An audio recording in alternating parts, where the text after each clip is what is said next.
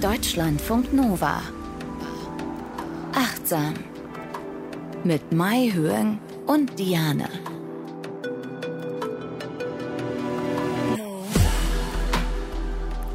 Herzlich willkommen bei Achtsam.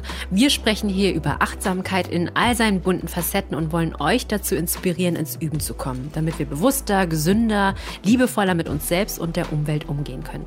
Mein Name ist Mai Hyung, ich bin Psychologin und Verhaltenstherapeutin in Ausbildung und praktizierende Buddhistin. Und wie immer ist auch Diane dabei. Herzlich willkommen. Du bist Moderatorin bei Deutschland von Nova, hostest mehrere Podcasts und bist Autorin. Für unsere treuen HörerInnen, heute tauschen wir mal die Rollen, weil Diane sich ganz besonders besonders gut mit dem Thema auskennt.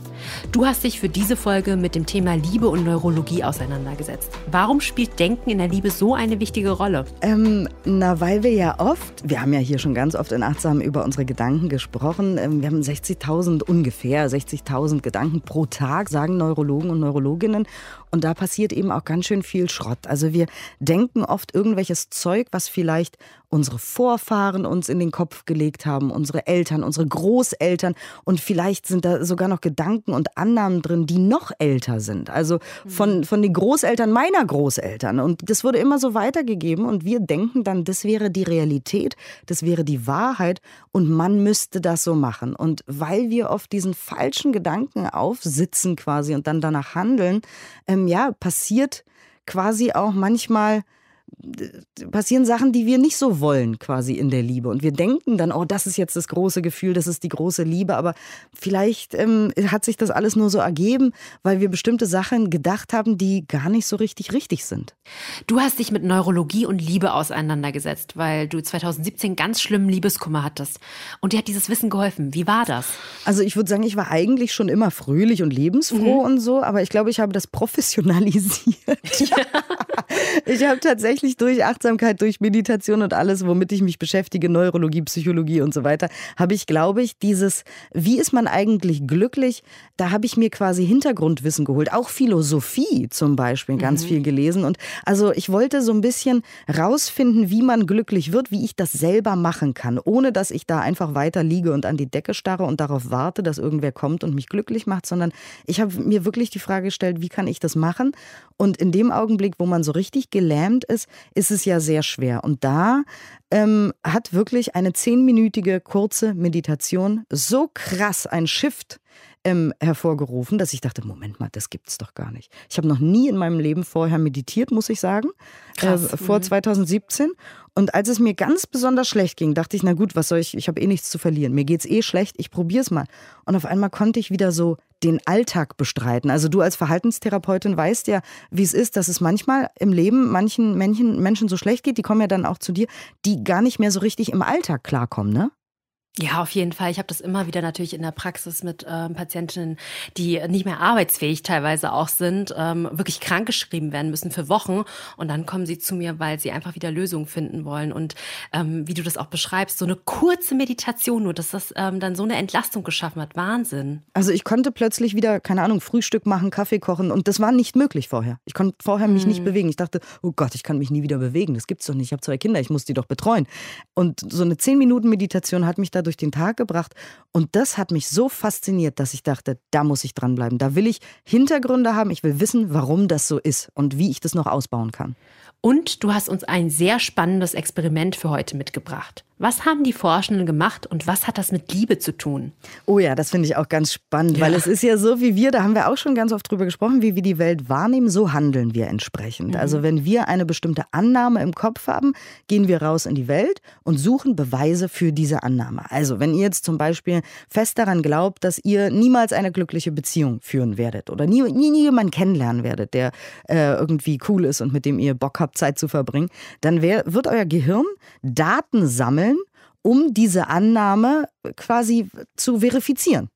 Mhm. Und äh, dann sammeln wir, dann sind wir wie kleine Computer, die durch die Welt gehen, um Beweise für unsere Annahme zu finden. Und wir werden sie finden, weil genau darauf liegt unser Fokus. Und da gibt es eine spannende ähm, Studie von 1999 von Daniel Simmons und Christopher Chabris. Und die haben eine Gruppe von weiß gekleideten Menschen und eine Gruppe von schwarz gekleideten Menschen äh, einen Ball gegeben und äh, haben darauf ein Video gemacht und haben dann äh, Studenten und Studentinnen gesagt, erzählt mal die Pässe, die sich das weiße Team zuwirft. Und alle haben das gemacht. Dann haben sie das Video ausgemacht, haben gesagt, und wie viele Pässe? Ja, meinetwegen 12, 20, 30, keine Ahnung. Mhm. Und dann haben die gesagt, ist euch noch was anderes aufgefallen? Und die meisten aus der Gruppe haben gesagt, nein, was denn? Ist euch nichts anderes aufgefallen? Habt ihr nichts anderes gesehen? Alles so, nein, keine Ahnung.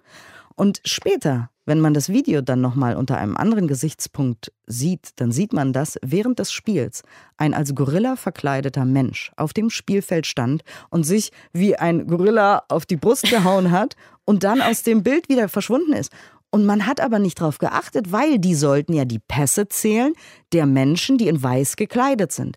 Und darauf war die Wahrnehmung so trainiert und konditioniert. Sie waren so konzentriert, auf die Pässe zu zählen. Und das haben sie auch alle gut gemacht. Aber niemand hat den Gorilla gesehen.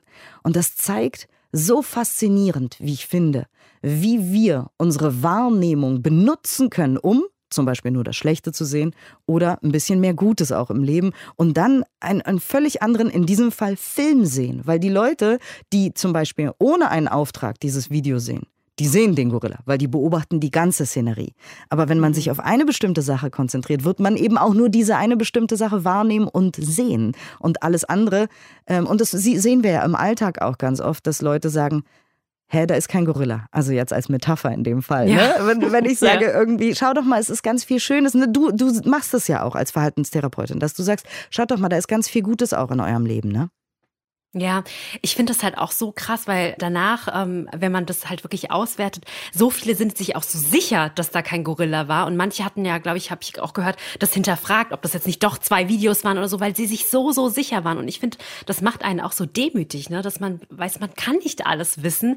Und ähm, unsere Aufmerksamkeit ist einfach begrenzt. Und wenn wir uns entscheiden, und das ist letzten Endes ja eine Entscheidung, dass wir nur das Negative sehen, dann werden wir auch immer nur das Negative sehen und nicht die Wunder im Leben. Krass, oder? Genau, und wir haben aber aber die Möglichkeit, unsere Wahrnehmung zu shiften. Und das sind alles so Sachen, die ich eben auch in der Zeit, als, als es mir schlecht ging, als ich da so viel auch gelesen habe und, und gelernt habe und so, die mich so geflasht haben und immer noch flashen.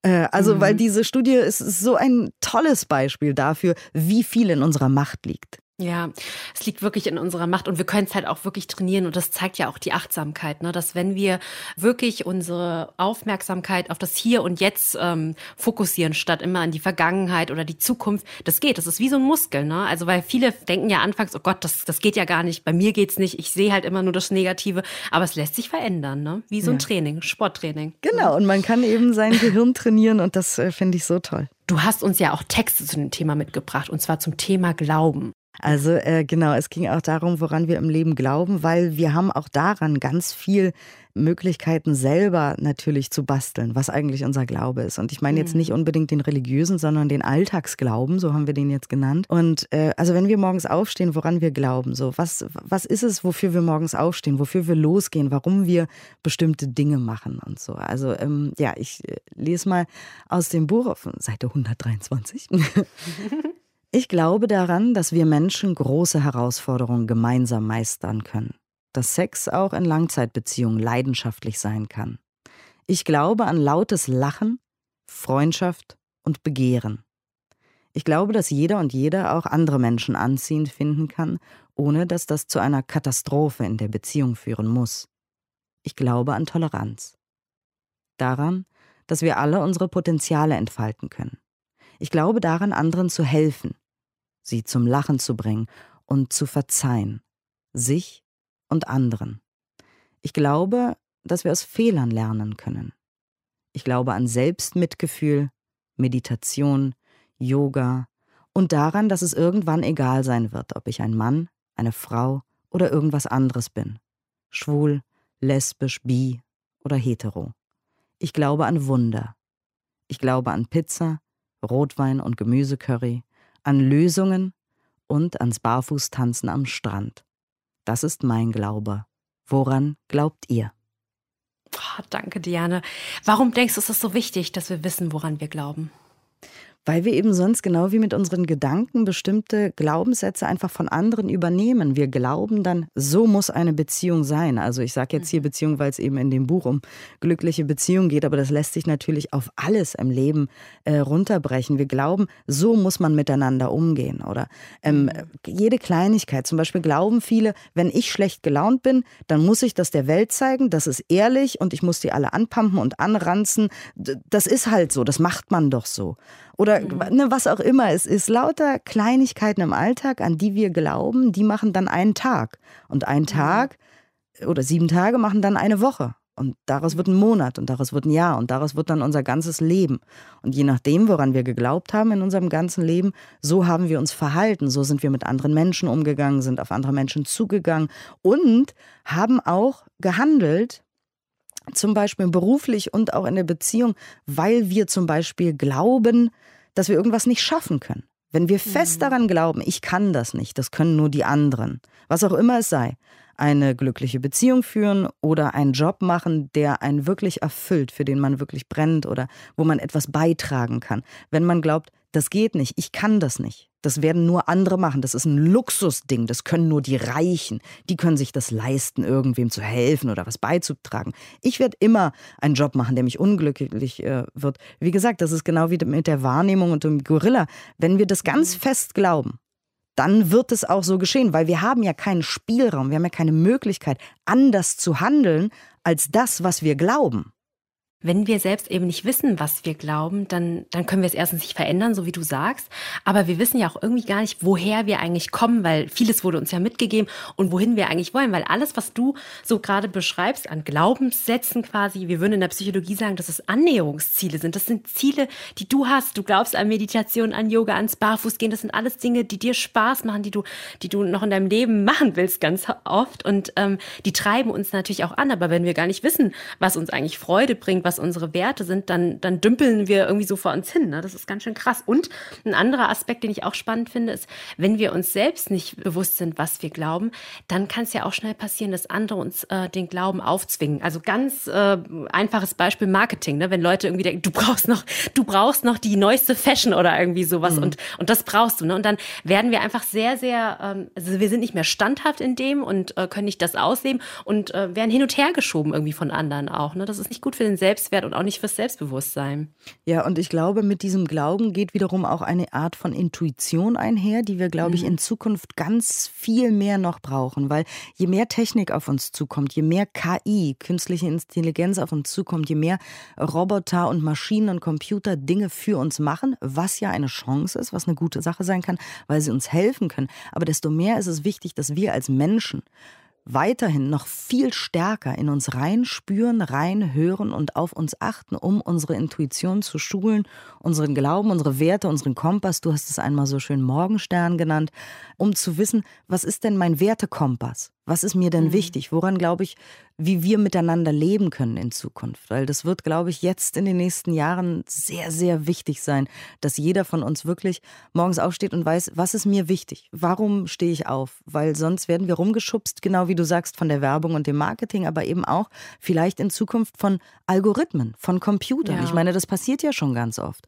dass Algorithmen uns sagen, was gut für uns ist. Und wenn wir dann nicht in uns einen Kompass haben, dann werden wir immer sagen, ja, stimmt, mhm, ja, ja, ja, ich mache das. Exakt so mhm. mache ich das, alles klar. Und von Fake News, von allem, was so auf WhatsApp, Telegram und Facebook rumgeht äh, und so weiter, das, da können wir dann ganz schnell Opfer von werden. Vielleicht könnt ihr jetzt schon mal wirklich, wenn ihr so zuhört, ähm, euch mal hinsetzen und das mal aufschreiben. woran glaubt ihr eigentlich? Also ich fand diese Frage echt mega spannend und habe auch erst kurz gedacht, hm, okay, woran glaube ich eigentlich? Auf jeden Fall auch an Achtsamkeit und Meditation. und auch Pizza und Pommes vor allen Dingen. Ich liebe Pommes sehr. Stimmt, ich finde es so niedlich, dass Pommes dein Lieblingsessen ist. Das wollte ich euch immer ja. schon mal erzählen, weil genau. das ist für mich so ein Kinderessen. Ich liebe es, ja. Ich nähere mein inneres Kind sehr. Jedes Mal, wenn ich Pommes rot-weiß mit Currypulver esse. Super. Genau. Ähm, ja, du sagst ja auch, dass Gedanken und Gefühle ganz, ganz eng zusammenhängen. Und du unterstreichst, finde ich, diesen ganz, ganz wichtigen Unterschied, dass Gefühle einfach nur Gefühle sind und eben nicht die Realität und dass es ganz wichtig ist, sich dessen bewusst zu werden. Ähm, ja, wir haben ja schon auch ganz oft, also wirklich, äh, solltet ihr jetzt neu sein, auch hier bei Achtsam, wir haben in ganz vielen Folgen immer wieder darüber gesprochen, dass wir unsere Gedanken und unsere Gefühle einfach ziehen lassen können. Und diese mhm. Erkenntnis hat mir auch richtig den Arsch gerettet damals. Weil wenn man mhm. gerade im Schmerz ist und in der Angst und ähm, dann denkt man, das geht nie weg. Wirklich, ne, jeder, der schon mal Liebeskummer in seinem Leben hatte, wusste, man denkt, das geht niemals weg. Mein Herz wird für immer so wehtun wie jetzt. Und ich habe durch Meditation und Achtsamkeit und all das Lesen von diesen Büchern so viel gelernt und es dann irgendwann auch gefühlt dass Gefühle einen Anfang und ein Ende haben. Und das ist sehr entspannend. Ich hatte damals sogar von irgendwem anders an meinem Computer äh, hier bei Deutschlandfunk Nova den Spruch This too shall pass. Den hatte mhm. irgendwer anders dahin geklebt, wie man halt so manchmal so irgendwelche Sprüche überall hinklebt im Büro. Ähm, und den habe ich in der Zeit auch noch jeden Tag gesehen. Und der hat mich dann daran erinnert, dass Gefühle einfach auch mal irgendwann weggehen und, und ein Ende haben. Und das hat mich fasziniert, weil ja, als es dann weniger wurde und wegging und sich sogar transformiert hat von Schmerz zu Freude und Lernen und Begeisterung, dachte ich, na schau mal an, Gefühle sind gar nicht in Stein gemeißelt, bleiben für immer und müssen uns unterjochen ein Leben lang. Ja, nee, gar nicht. Und sie ändern halt wirklich die ganze Wahrnehmung. Vielleicht kennt man das also bei Frauen mit ähm, PMS oder so, wenn man richtig schlecht gelaunt und gereizt ist. Auf einmal nimmt man alles ganz krass wahr. Oder ich meine, auch positiv kann es ja auch ganz viel verändern, wenn man richtig krass frisch verliebt ist. Ich hatte mal einen Professor, der hat gesagt, das gleicht eigentlich schon so einem Wahnzustand, weil man einfach alles und ich fand wirklich, ich bin dann die Kriterien mal durchgegangen, dachte ich so, nicht schlecht, da stimmt einiges, aber es geht halt auch vorbei und deshalb ist es dann doch kein Wahn mehr. Aber man nimmt die Welt anders wahr und wenn man sich nur nur darauf fokussiert und denkt, ähm, nur weil ich so fühle, ist es auch so. Man nennt das übrigens auch ähm, emotionale Beweisführung. Das ist ein typischer Denkfehler, ähm, den wir in der Psychologie so ähm, haben. Dann kann man wirklich falsche Entscheidungen treffen. Und vielleicht kennt ihr alle das auch. Man wacht am nächsten Morgen auf und irgendwie ist die Welt wieder in Ordnung. ja, und deshalb sollte man den Gefühlen nicht so sehr auf den Leim gehen. Sie sind zwar wichtig als äh, Indikatoren für ähm, ja, äh, Bedürfnisse, die man hat, aber ähm, immer mal hinterfragen und besonders, wenn es sehr, sehr starke extreme Gefühle sind sind. Ne? Ja, das finde ich auch total faszinierend, weil wir ganz oft denken, äh, die Gefühle sind die Wahrheit, genauso wie die Gedanken sind die Wahrheit. Ja. Also, ne, man, ich habe schon auch mit Menschen darüber gesprochen, die gesagt haben, naja, aber wenn ich nicht meine Gedanken und meine Gefühle bin, was bin ich denn dann? Also es geht auch um Identität, weil die Identität kann uns auch manchmal ja, wie sagt man, Steine in den Weg legen, indem wir denken, wir müssten eine bestimmte Person sein, haben wir nicht mehr die Freiheit, etwas anderes zu machen.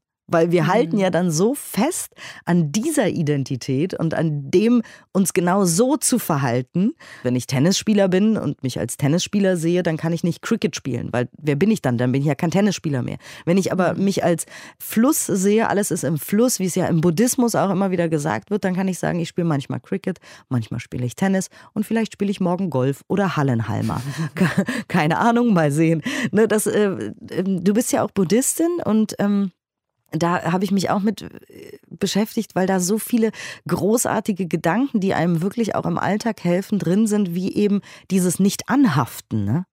Ja, nicht anhaften an dem eigenen Selbst. Also das Selbst ist eben ähm, etwas, was ständig in Veränderung ist, ja. Und ähm, Buddha hat ja auch wirklich gelehrt, dass wenn wir von diesem äh, festen Selbst ausgehen, ja, dass da wirklich das ganze Leid herrührt. Und deshalb üben wir uns immer wieder darin, alles im Fluss zu sehen, nicht anhaften an Konzepten, an Ideen, an Zuständen, an materialistischen Sachen vielleicht auch, aber auch diese Vergänglichkeit. Und Vergänglichkeit dazu gehört ja auch das, was wir eben gesagt haben. Emotionen hatten Anfang und Ende. Es hört alles auf auf. Ich habe früher, wenn ich ehrlich bin, wenn ich an Vergänglichkeit gedacht habe, da dachte ich immer so, boah, das ist was voll Negatives. Das ist, wenn ich gerade eine Geburtstagsfeier habe und das hört dann auf, das ist ja doof oder das Leben hat ein Ende. Aber jetzt sehe ich, dass Vergänglichkeit wirklich das Tor für sehr viel Schönheit einfach aus. Wenn man weiß, hey, das wird enden, dann genieße ich es doppelt und dreifach, oder? Ja, total, absolut, ja. Und ich glaube eben auch, dass dieses Anhaften, dieses Festhalten ganz oft wirklich, also da bin ich, äh, also ich bin keine Buddhistin so, aber dieser Satz, der ist mir ganz wichtig auch, weil ich glaube, dass ganz, ganz, ganz viel Leid wirklich auch, also gerade in der westlichen Welt auch durch dieses Anhaften kommt. Sei es Anhaften an der Identität, ich bin so und so, ich kann auf keinen Fall was anderes machen, weil dann verliere ich meine Identität und weiß nicht, wer ich bin. An Gedanken, an Mustern, ne? Man, wie viel Leid ist auf der Welt, weil Leute sagen, man muss es aber so machen. Und dann kann man sich gegenseitig auf dieser Basis beschimpfen und Kriege führen und sich trennen und Rosenkrieg und Scheidungsdramen äh, machen, weil man sagt, man muss es aber so machen und du hast es mhm. falsch gemacht und deswegen bekämpfe ich dich, deswegen hasse ich dich. Äh, du, dein Gott heißt anders als meiner und deswegen habe ich einen Grund, dich zu töten. Und lauter diese Dinge äh, kommen tatsächlich. Man sieht es ja äh, durchs Anhaften. Ja. Du hast uns heute noch einen anderen Text mitgebracht. Ähm, also, ich saß an einem Tisch, äh, der Tische im ICE und schrieb Tagebuch. Das mache ich schon seit ich 15 war. Dieser Vorgang ist mir also nie fremd gewesen. Ich blickte auf. Die Nachmittagssonne schien mir direkt ins Gesicht. Draußen flog Nordrhein-Westfalen an mir vorbei. Es ist nichts Besonderes passiert im Außen. Es war sogar außergewöhnlich banal. Ich saß schon vorher etwa 136 Mal in einem ICE und habe Tagebuch geschrieben. Aber in mir war plötzlich alles gut. Es war ein Gefühl des Einsseins mit der Welt. Ich fühlte, dass alles richtig war, was passiert war. Dass das das Leben ist. Meine schwierige Kindheit, der Tod meines Vaters, die Trennung, das Alleinsein jetzt, der Schmerz, die Angst, die Wut, die Unsicherheit. Alles war genau so, wie es sein musste. Es war weder schlecht noch gut. Es war einfach. Und ich war einfach. Und es war gut, dass ich war, dass ich bin. Es war, als hätte ich das erste Mal in meinem Leben gefühlt, dass es gut ist, dass es mich gibt und dass es mich irgendwann nicht mehr geben wird. Dass auch das gut ist. Diesen Seelenorgasmus hat mir niemand gemacht.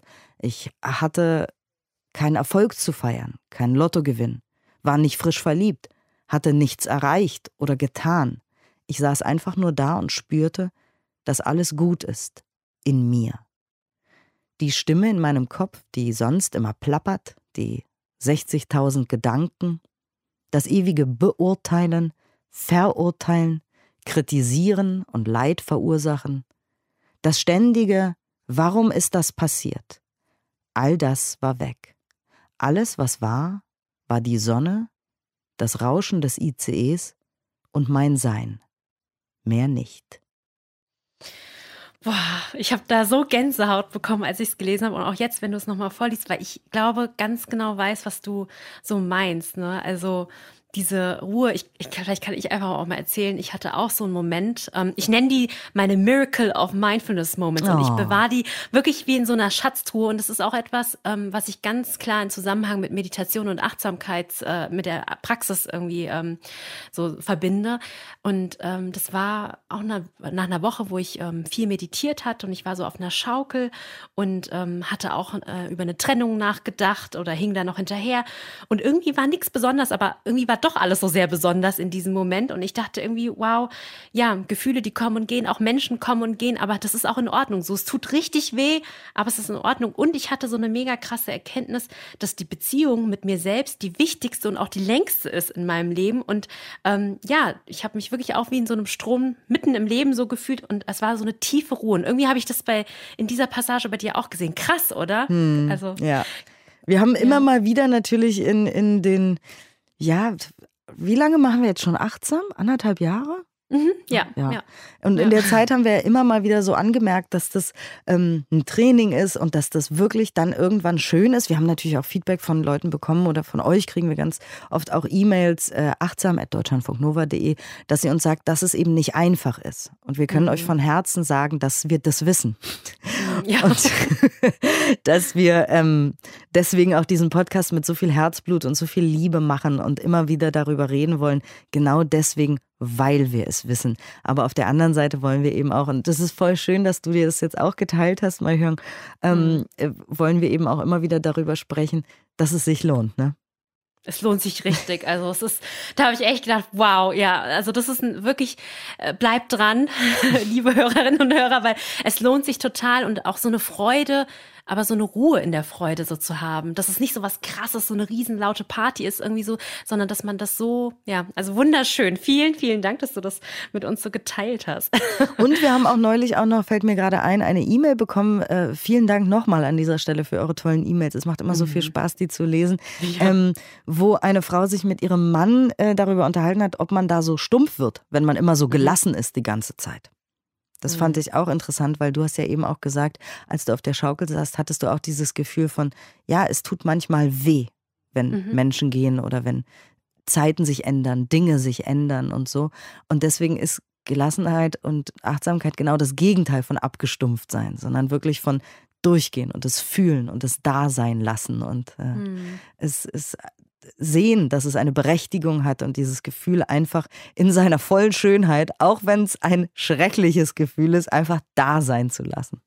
Ja, aber ihr müsst es selbst erleben. Das hört sich vielleicht noch äh, für den einen oder die andere irgendwie noch sehr distanziert an oder so, aber bleibt dran, dann werdet ihr auch Miracle of Mindfulness Moments sammeln. Oder Seelenorgasmus, wie ich es genannt habe. Genau, richtig, ja, genau so. Was war denn für dich ähm, ein richtiger Game Changer oder, oder eine Übung oder ein Gedanken, der dich wirklich hat wachsen lassen, der dir so richtig geholfen hat? Einmal von der Wahrnehmung, über die wir eben schon gesprochen haben mit dem Gorilla, also dass, dass wir unsere Wahrnehmung shiften können und dass wir den Gorilla der Liebe und der Freude jeden Tag wieder sehen können, dass wir Glück und, und Liebe und Freude trainieren können da gibt es auch immer wieder Diskussionen im Netz, weil manche sagen, ja, wenn jemandem was Schlechtes passiert, sag dem mal, der soll sein Glück äh, trainieren. Das ist ja totaler Bullshit. Und äh, dass das aber doch möglich ist, das war ein krasser Gamechanger für mich. Mhm. Also äh, mhm. klar, man, man kann weiterhin sagen, dass es nicht möglich ist, aber dann sind wir wieder beim Glauben. Ne? Alles hängt zusammen. Dann wird man halt für immer glauben, dass es nicht möglich ist. Ich habe es ausprobiert. Ich kann euch sagen, in jeder schlimmen Situation, in jeder noch anders denken, anders wahrnehmen können, anders fühlen können und anders dem begegnen können, dass wir immer diese Wahl haben. Das ist einer der krassesten Gamechanger meines Lebens. Wir haben ja schon mal über den Psychologen Viktor Frankl auch gesprochen. Mhm. Ähm, vielleicht habt ihr euch auch schon das Buch äh, geholt, weil wir haben es, glaube ich, schon öfter mal empfohlen. Trotzdem Ja zum Leben sagen, das ist ein KZ-Überlebender, ein Psychologe, mhm. der auf unfassbare Art resilient ist und auf eine unfassbare Art dem Leben gegenübergetreten ist. Und guck mal, wenn ich von Viktor Frankl rede, kriege ich Tränen in den Augen. Mhm. Weil das ist mhm. wirklich so bewundernswert, dieser Mann mhm. und seine Art, dem Leben entgegenzutreten als KZ-Überlebender. Und ich denke, wenn der das schafft, dann können wir, glaube ich, noch viel, viel mehr schaffen wir alle in unserem Leben, was auch ein schönes Zitat ist von Glennon Doyle, eine äh, Autorin, die hat in ihrem Buch den Satz We can do hard things geprägt. Und das ist auch ein mhm. Zitat, das mich seitdem ich dieses Buch gelesen habe, immer wieder begleitet, weil oft denken wir, ich kann das nicht, ich schaffe das nicht. Ich kann nicht noch einen Lockdown, nicht, nicht noch eine Jahr-Pandemie. Ich kann diese, diese Nachrichten nicht hören. Ich kann das nicht schaffen. Ich kann mich nicht trennen oder ich kann nicht bleiben oder ich kann mich nicht um meine Kinder kümmern oder ich kann das alles nicht. Und Fakt ist, wir können so viel mehr, als wir denken. Und deswegen dieser Spruch auch von Glennon Doyle hat mich wahnsinnig inspiriert. We can do hard things. Wir können immer noch ein bisschen mehr, als wir wahrscheinlich denken. Wir danken dir auf jeden Fall, dass du das alles mit uns teilst, deine Geschichte, all deine Erfahrungen. Ähm, und am Ende unserer Podcast-Folge gibt es ja auch immer eine Übung. Und da wir heute unsere Rollen getauscht haben, hast du eine Übung mitgebracht, Jane. Was hast du heute mitgebracht? Ja, ich bin ganz aufgeregt, weil das ist ja das erste Mal, dass ich eine Übung mache hier bei Achtsam. Ich habe mir auch was ausgedacht. Und zwar, das ist so eine Mischform. Es ist eine Mischung aus einer Meditation und einer Visualisierung, dass wir uns äh, Dinge erst in unser Leben holen können, wenn wir sie auch sehen, wenn wir sie uns vorstellen können, wenn wir sie vor uns haben. Also weil wir denken oft auch in Bildern. Bildern gehen einher mit ähm, Emotionen. Da gibt's, spreche ich auch mit einem ähm, Sportwissenschaftler ähm, für das Buch, der mir erzählt hat, wie das geht, weil Visualisierung ist auch kein Hokuspokus übrigens, sondern mhm. das, äh, da gibt's Forschung drüber, dass das zum Beispiel für Sportler und Sportlerinnen sehr hilfreich ist. Bobfahrer und Bobfahrerinnen üben zum Beispiel die Kurven oder äh, mhm. Tennisspieler und Tennisspieler Schauspielerinnen üben den Aufschlag und so weiter per Visualisierung in ihrem Kopf. Und wir können das eben auch machen, als Tool benutzen, ähm, damit es uns besser geht und damit wir eben Glück und Lebensfreude üben, quasi in unserem Kopf,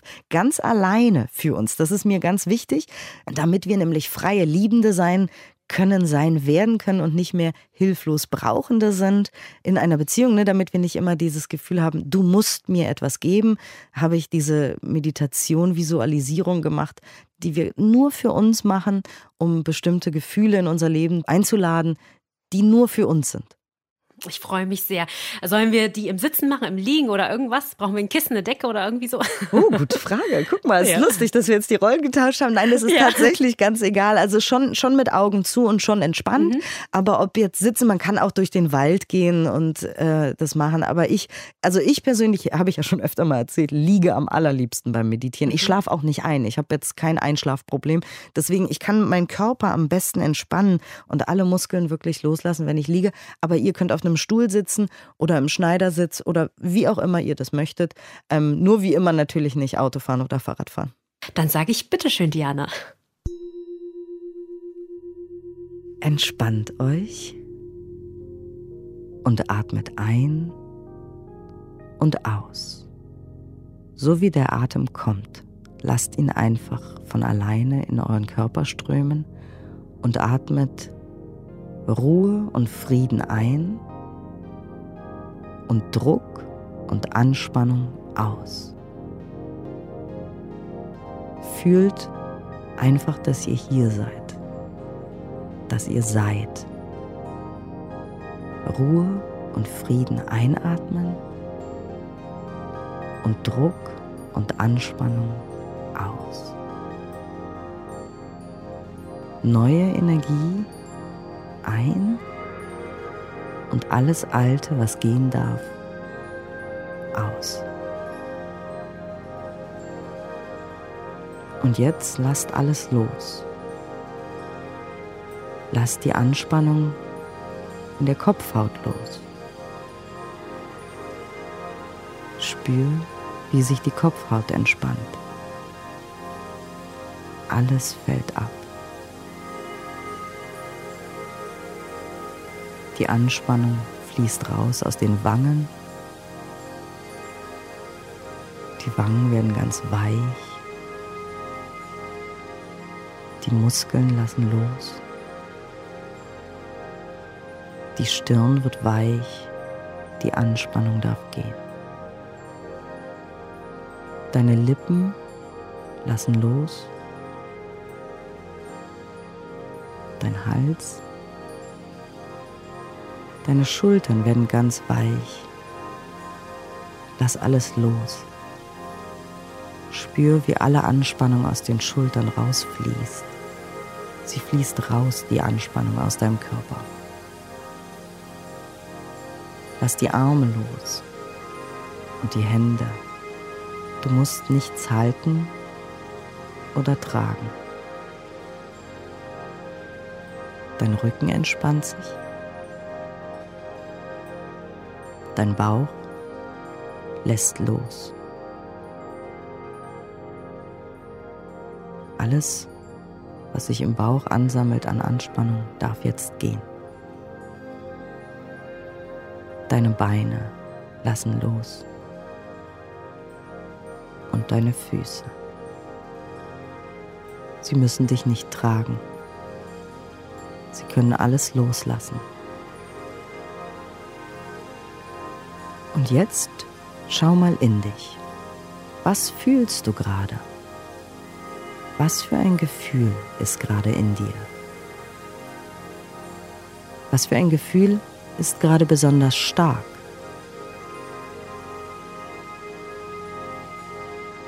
Ist es ein Gefühl, das du behalten möchtest? Oder möchtest du das Gefühl lieber loslassen? Wenn du es behalten möchtest, steck es ein, halt es fest, steck es in die Tasche. Willst du es loslassen? Dann lass es ziehen. Es darf gehen. Vielleicht fliegt es weg, wie eine Wolke am Himmel.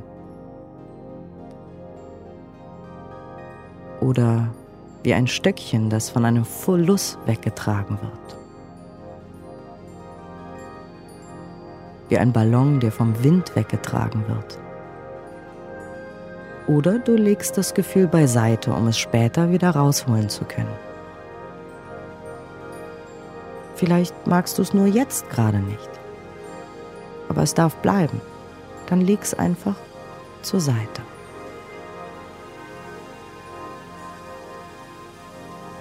Und jetzt stell dir ein Gefühl vor, das du gerne öfter fühlen würdest. Ein Gefühl, das du gerne öfter in dein Leben einladen würdest. Vielleicht ist es Liebe, Geborgenheit, ist es vielleicht Sicherheit oder Lebendigkeit und Abenteuer? Ist es Begeisterung oder Ruhe? Welches Gefühl möchtest du gerade am meisten in deinem Leben haben?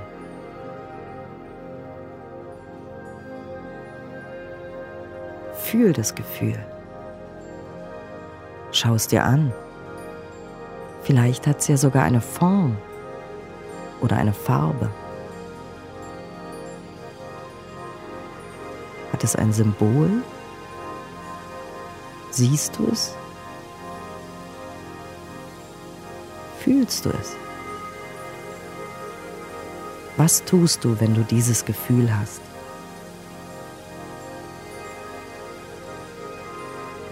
Wo bist du mit diesem Gefühl?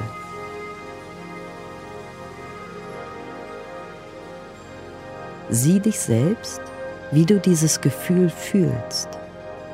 Was machst du dann?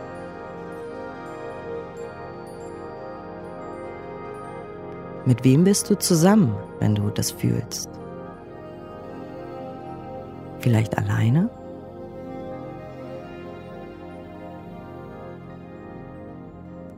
Wie sieht es da aus, wenn du dich so fühlst, wie du dich fühlen möchtest?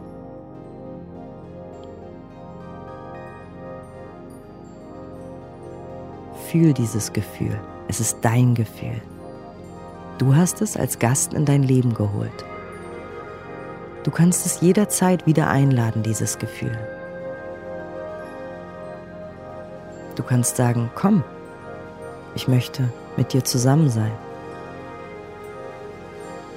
Wie kannst du dir selbst dieses Gefühl geben?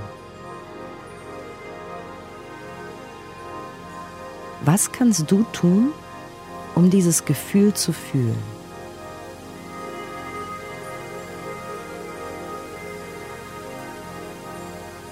Sprich mit dem Gefühl. Sag, komm rein und bleib bei mir. Ich möchte dich einladen, den Tag mit mir zu verbringen.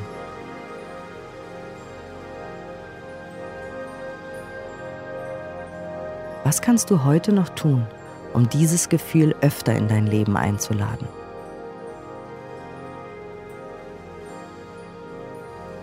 Wie lädst du das Gefühl morgen in dein Leben ein? Soll es morgen auch kommen?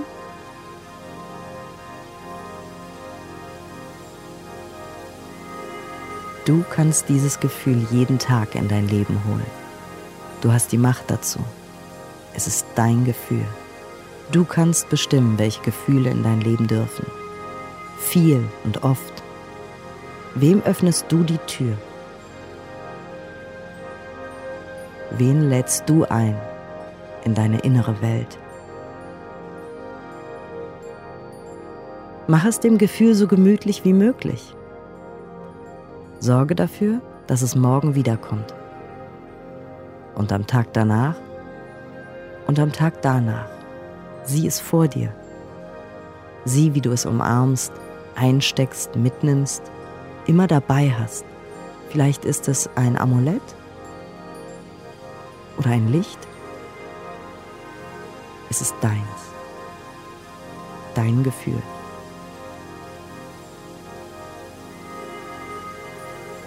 Freunde dich mit deinem Lieblingsgefühl an.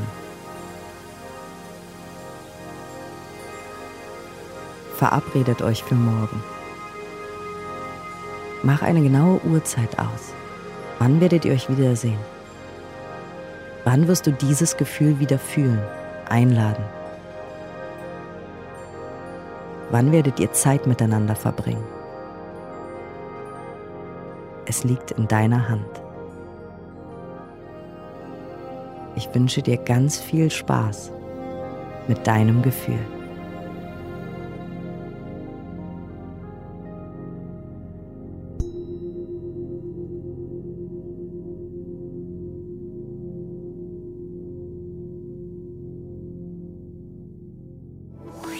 Deutschlandfunk Nova. Achtsam. Jeden Donnerstag neu. Auf deutschlandfunknova.de und überall, wo es Podcasts gibt. Deine Podcasts.